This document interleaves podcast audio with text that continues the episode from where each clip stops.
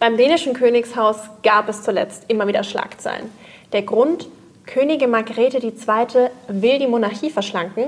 Davon betroffen sind vor allem ihr jüngster Sohn Prinz Joachim und seine Kinder. Letzteren sollen nämlich ihre Titel weggenommen werden. Auf jeden Fall sind diese Entwicklungen im dänischen Königshaus etwas, worüber wir hier bei Palastgeflüster sprechen müssen. Und damit herzlich willkommen zu einer neuen Folge Heute mal mit mir und unserer Royal-Expertin Larissa Jäger. Unser Kollege Thomas Brinkmann, der normalerweise hier sitzt, ist nämlich auf Weltreise. Ja, und so lange unterhalten wir zwei uns als Royal-Fans einfach über die Begebenheiten hinter den Palastmauern. Larissa, ich freue mich sehr, dass du da bist. Hallo Nicola. Bevor wir vielleicht einmal über diese folgenschwere Entscheidung reden, die Königin Margrethe getroffen hat, lass uns kurz einmal über die Person Joachim sprechen. Er war nämlich tatsächlich ja schon öfter der Grund, warum hinter vorgehaltener Hand getuschelt wurde. Da hast du recht. Prinz Joachim von Dänemark ist so ein bisschen ein royaler Rebell mit Sympathiebonus. Er war zweimal verheiratet, er hat vier Kinder von zwei Frauen und er hat vor allem nie einen Hehl daraus gemacht, wenn Dinge ihn gestört haben. Zum Beispiel hat er ja schon öfter mal das Wort kompliziert benutzt, um das Verhältnis zu seinem Bruder Frederik von Dänemark zu beschreiben, zum Thronfolger. Er hat auch gesagt, dass es für die Nummer zwei, die er ja nun mal darstellt als jüngerer Sohn, keinen vordefinierten Weg gibt. Und er hat sich ja dann auch letztendlich dazu entschieden, Dänemark zu verlassen und nach Frankreich umzuziehen und dort ein neues Leben mit seiner zweiten Ehefrau und den beiden gemeinsamen Kindern zu beginnen.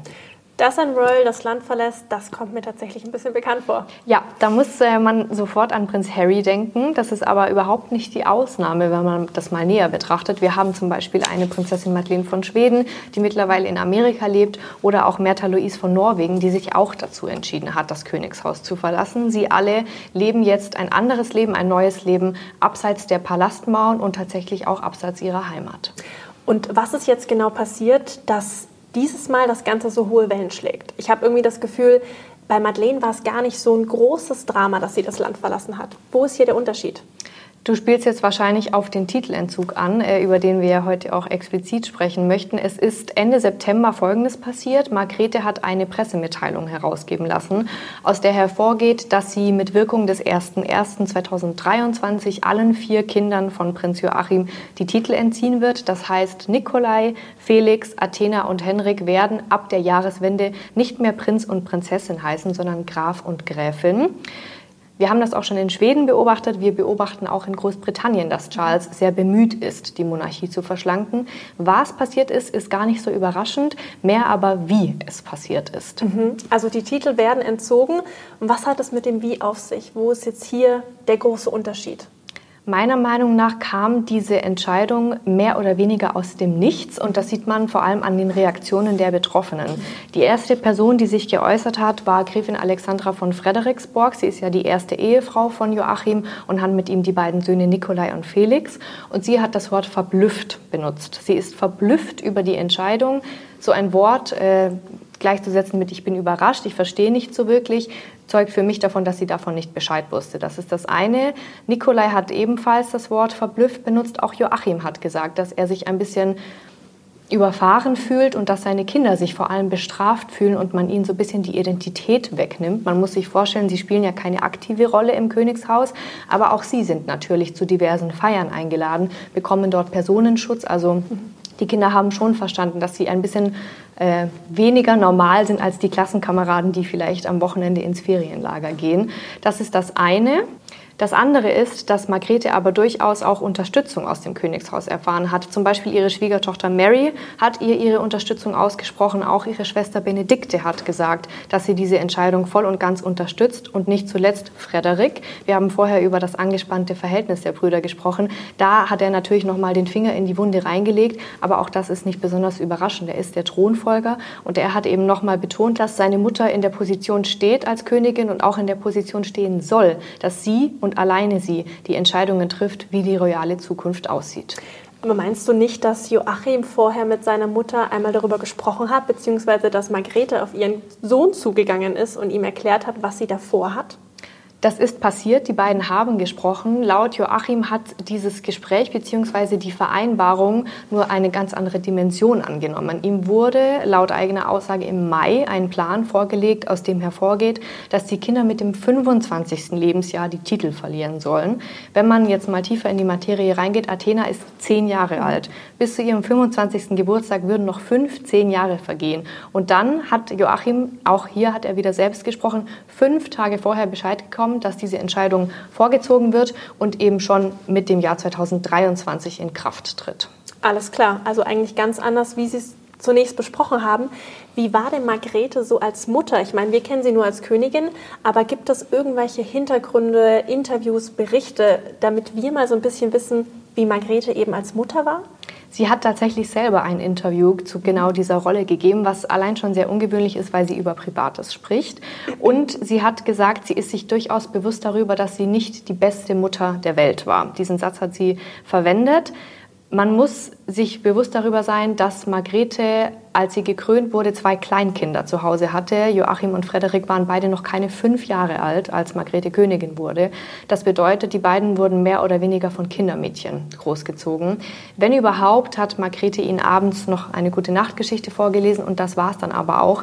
Das hat natürlich ihre Rolle mit sich gebracht und ich bin mir sicher, sie ist sich dessen sehr bewusst und sie hat auch ein kleines bisschen ein schlechtes Gewissen, dass sie nicht für ihre Kinder da sein konnte. Und dabei hat Margrethe für uns eigentlich den Ruf als coolste Königin Europas. Wenn du mich fragst, genau deshalb, weil sie über Tabuthemen spricht, weil sie auch eigene Fehler eingestehen kann. Und das hat sie auch diesmal bei diesem Titelentzug getan. Sie hat sich zwar nicht dafür entschuldigt, dass sie die Entscheidung getroffen hat, wohl aber, dass sie Joachim und seinen Kindern damit wehgetan hat und dass das nie ihre Intention war. Margrethe raucht ja wie ein Schlot, ähm, fährt aber gleichzeitig ein E-Auto. Sie malt Aquarelle, die für Tausende von Euros verkauft werden. Im Tivoli Theater in Kopenhagen ist sie als Kostümbildnerin tätig. Das sind alles Dinge, die man jetzt nicht einer Königin auf die Fahne schreiben würde. Aber genau das tut Margrethe und genau das unterscheidet sie vielleicht auch ein bisschen von den anderen Monarchen. Dass sie diese Entscheidung jetzt so getroffen hat und so mitgeteilt hat, da macht sie sich, glaube ich, selber einen Strich durch die Rechnung. Monarchien sind ja eigentlich etwas sehr Veraltetes. Sie sind recht konstitutionell. Dementsprechend wichtig ist es ja, dass das Volk hinter der Monarchie steht. Wie hat das Volk jetzt reagiert? Du hast gerade gemeint, sie hat sich damit einen Strich durch die Rechnung gemacht. Die Reaktionen des Volkes haben mich persönlich sehr überrascht, denn Joachim ist alles andere als beliebt in Dänemark normalerweise. Es gibt immer wieder Umfragen, in denen die Beliebtheit der Royals abgefragt werden und Joachim landet immer auf dem letzten Platz. Bestimmt auch der Tatsache geschuldet, dass er eben gar nicht mehr in Dänemark lebt und sein Land sozusagen verlassen hat. Aber in diesem Fall hat sich so eine Art Loyalität zu ihm oder mit ihm entwickelt. Die Dänen sind nämlich überhaupt nicht begeistert von Margretes Reaktion bzw. ihrer Entscheidung. Es sind Wörter gefallen wie unfair oder auch schäbig und dass es sich einfach nicht gehört und man steht nicht so wirklich dahinter. Man ist eher auf Joachims Seite. Es gab auch tatsächlich Kommentare wie, für mich werden die Kinder immer Prinzen und Prinzessin bleiben. Ich habe gelesen, dass man in Dänemark vermuten könnte, Joachim fühlt sich extrem in seinem Ego gekränkt könnte es Joachim Prinz Harry gleich tun? Ich vermute mal, dass du jetzt dieses Enthüllungsbuch Ganz ansprichst, genau. das im Raum steht.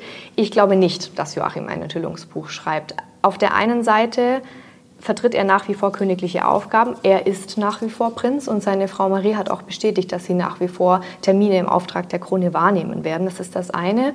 Und das andere ist, Joachim hat aus dem Jahr 2020, glaube ich, sehr viel gelernt. Er hatte ja im August 2020 einen Schlaganfall infolge eines Blutgerinnsels im Hirn, lag fünf Tage auf der Intensivstation und hat wirklich in Lebensgefahr geschwebt.